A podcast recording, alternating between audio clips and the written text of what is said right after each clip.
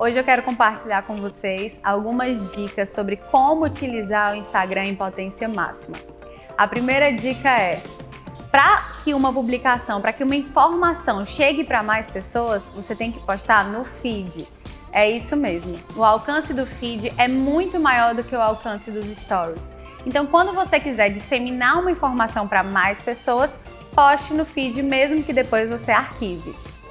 Outra dica que eu quero compartilhar com vocês é em relação ao alcance dos stories. Como que você pode utilizar essa ferramenta para que você mantenha uma consistência das visualizações, sem ter aquela quebra do primeiro story ter muita visualização e do último ter poucas. Você precisa manter o storytelling. O que é isso? Você precisa envolver as pessoas em uma narrativa com começo, meio e fim. Então você começa introduzindo o assunto, desenvolve ele e depois faz a tão sonhada chamada para ação, a tão famosa chamada para ação, que é clique aqui, mande uma mensagem, fale com a gente no direct, é chamar a pessoa para fazer alguma coisa.